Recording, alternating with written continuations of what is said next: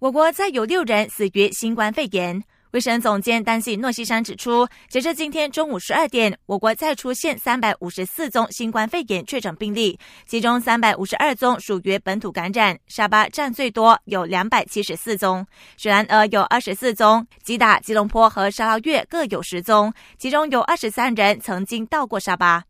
国内今天新增六宗死亡病例，全部都来自沙巴，令全国死亡人数增至一百五十二人。诺西山说，沙巴登嘉楼和霹雳都出现了新感染群，其中沙巴阿达感染群共有四人确诊。